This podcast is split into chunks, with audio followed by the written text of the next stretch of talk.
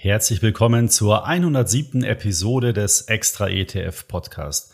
Ich freue mich sehr, dass du heute wieder mit dabei bist. Hier erfährst du alles, was du für deinen erfolgreichen Vermögensaufbau wissen musst. Mein Name ist Markus Jordan, ich bin Gründer von extraetf.com, dem einzigen unabhängigen Portal zum Thema Geldanlage mit ETFs in Deutschland. Die ETF-Branche wächst seit Jahren und mit diesem Wachstum steigt auch die Anzahl der angebotenen ETFs. Über 2000 ETFs sind inzwischen an deutschen Börsen handelbar. Die Folge von diesem rasanten Wachstum, für einen und denselben Index werden oft mehrere ETFs angeboten. Auf dem bekannten MSCI World Index gibt es sogar aktuell 17 verschiedene ETFs. Bei dieser Vielfalt fällt die Auswahl eines ETFs gar nicht mehr so leicht. Ich nenne dir daher heute ein paar wertvolle Tipps, die dir deine ETF-Auswahl künftig deutlich erleichtern sollte. Viel Spaß beim Anhören.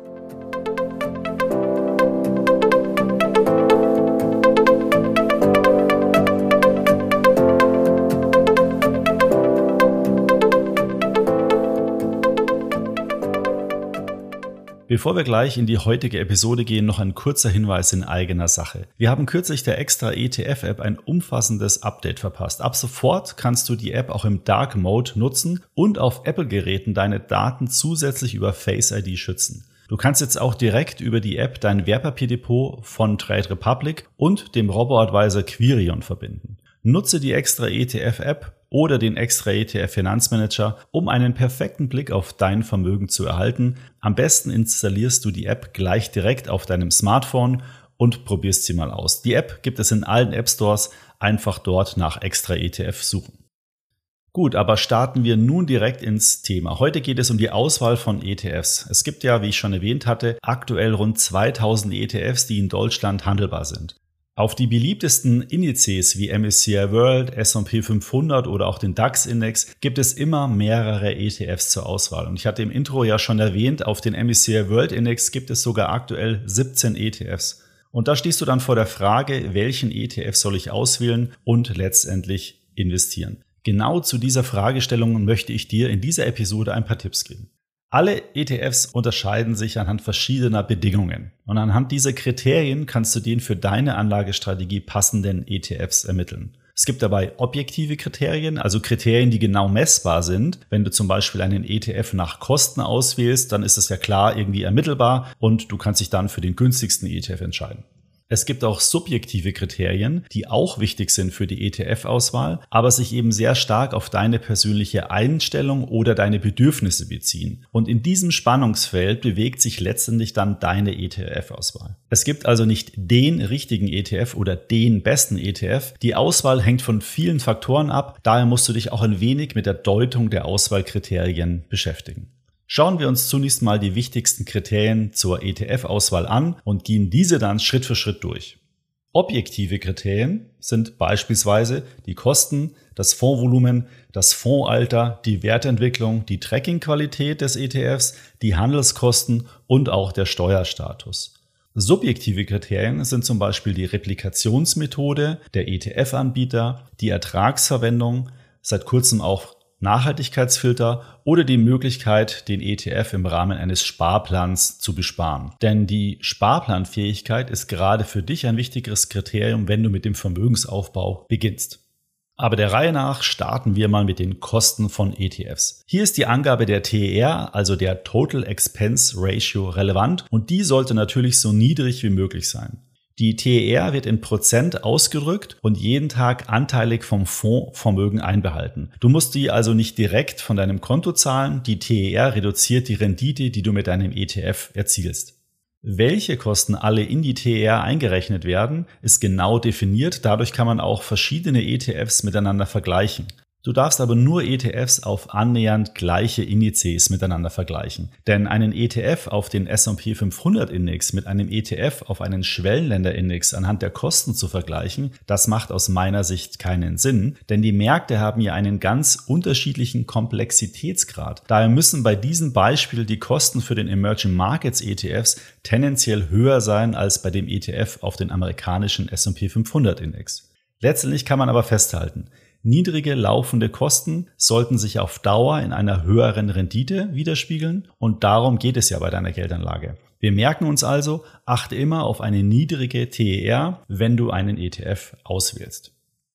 Schauen wir uns nun das Fondsvolumen eines ETFs an. Experten gehen davon aus, dass erst ab einem Fondsvolumen von mindestens 50, besser sogar noch 100 Millionen Euro ein ETF wirtschaftlich betrieben werden kann. Du solltest also nur ETFs auswählen, die über ein großes Fondsvolumen vermögen. Ein großes Vorvolumen gibt dir zudem die Sicherheit, dass auch andere Anleger, vor allem Großinvestoren, in diesen ETFs investiert sind. Denn das bedeutet, dass die ETF-Anbieter bei diesen Produkten besonders darauf achten, dass die eingezahlten Gelder nicht plötzlich zu einem Konkurrenzprodukt wechseln. Diese ETFs stehen also unter einer ganz besonderen Beobachtung bei den relevanten ETF-Anbietern. Und von diesen ganzen Größenvorteilen kannst du als Kleinanleger oder Kleinanlegerin natürlich auch hervorragend profitieren. Wir merken uns hier also, das Fondsvolumen sollte immer über 100 Millionen Euro liegen. Ich muss ganz ehrlich sagen, besser sogar im Milliardenbereich. Kommen wir zum Fondsalter. Das Alter eines ETFs spielt auch eine wichtige Rolle für die Fondsauswahl. Denn je älter ein ETF ist, desto besser ist das Produkt bei Investoren bzw. am Markt eingeführt. Das führt dann oft zu einem hohen Fondsvolumen. Damit steigt dann auch der Handelsumsatz an der Börse und das führt dann zu geringen Spreads, also günstigeren An- und Verkaufskursen. Zudem hast du bei älteren Fonds genügend Daten zur Verfügung, um den ETF mit den Produkten der Konkurrenz besser vergleichen zu können. Ist älter also gleich besser? Meistens ja. Kommen wir zur Wertentwicklung des ETFs. Die Wertentwicklung ist ja das Ergebnis von verschiedenen Faktoren, also etwa der Steuern, der Kosten des ETFs und auch natürlich das Ergebnis der Kompetenz des ETF-Anbieters und spiegelt daher die Leistung eines ETFs am besten wider. Bei 1 zu 1 vergleichbaren ETF-Kriterien solltest du also dann immer den ETF wählen, der die höchste Rendite erzielt hat. Denn dieser ist dann einfach am besten gewesen. Aber die Rendite solltest du immer für verschiedene Zeiträume vergleichen und damit prüfen, ob der ETF-Anbieter die Qualität auch langfristig geliefert hat. Denn nur so kannst du erkennen, ob der ETF wirklich gut ist. Dazu habe ich auch noch einen kleinen Tipp für dich.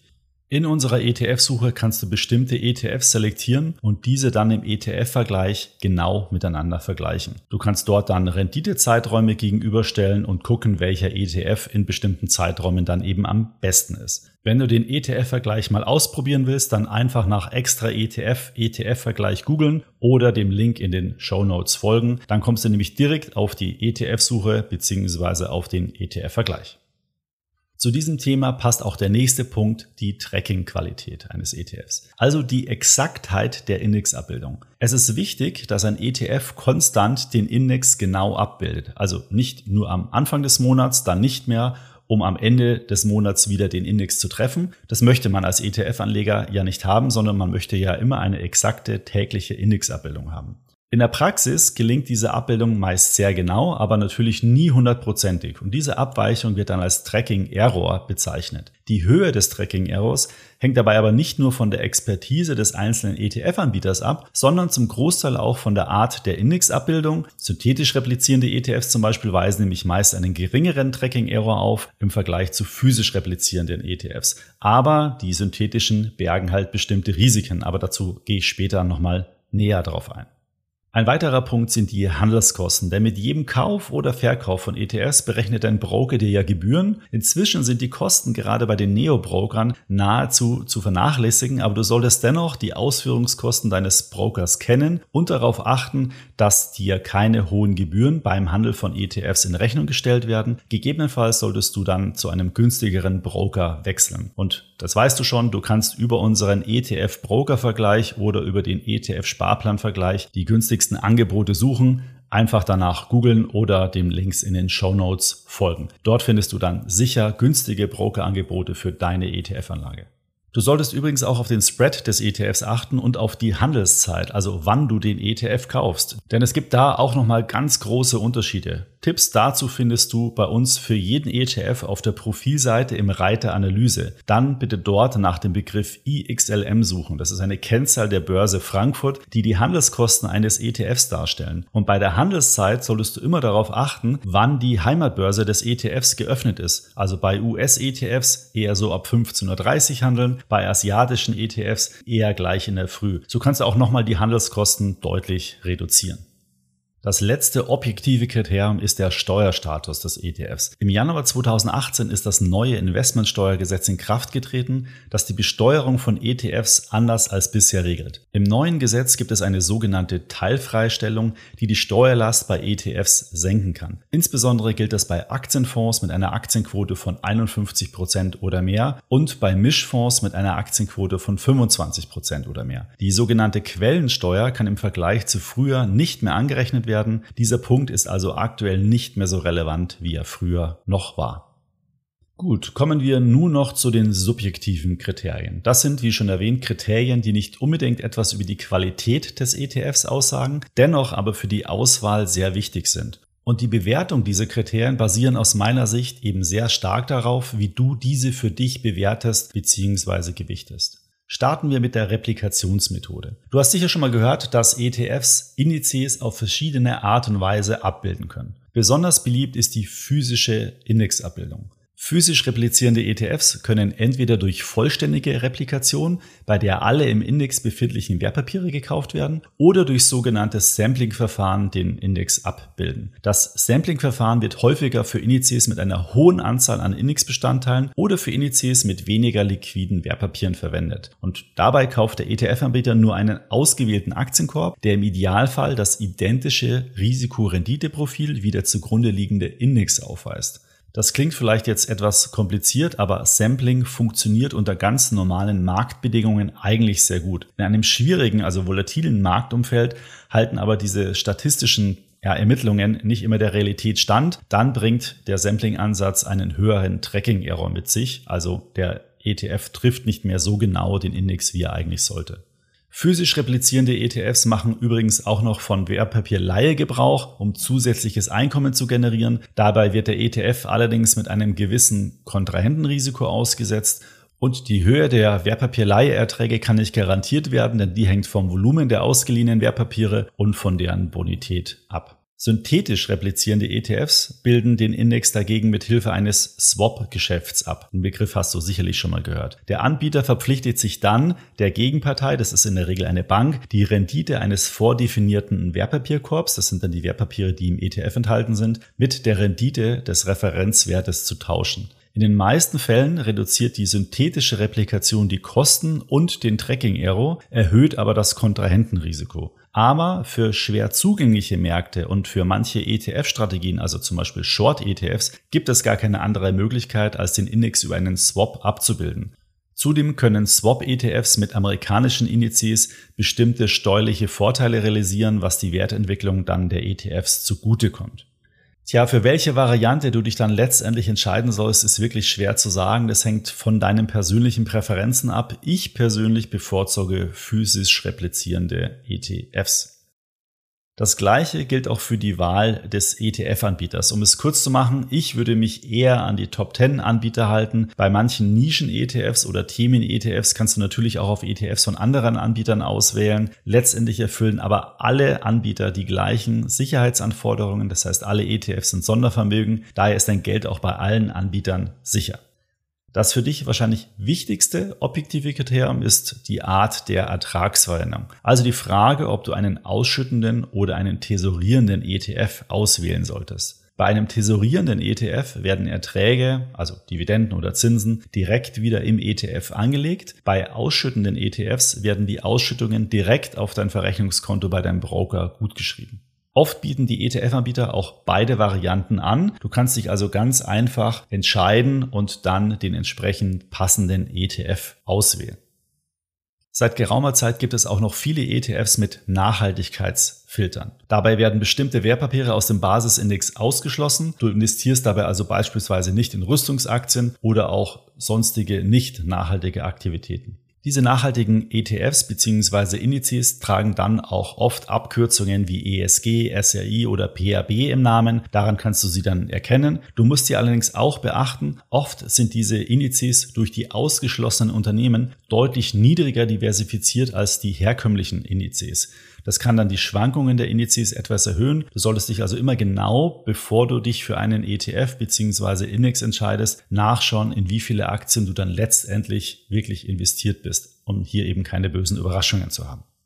So, kommen wir zum letzten Punkt. Wenn du gerade mit dem Vermögensaufbau starten möchtest, dann ist für dich das Kriterium Sparplanfähigkeit sicher auch noch sehr wichtig. Die gute Nachricht ist hier, inzwischen werden bei fast allen Banken ETFs im Rahmen eines ETF-Sparplans angeboten, in vielen Fällen sogar kostenfrei. Ob und zu welchen Konditionen dein ETF im Rahmen eines ETF-Sparplans angeboten wird, das findest du natürlich auf extraetf.com auf den ETF-Profilseiten und zwar zu jedem einzelnen ETF.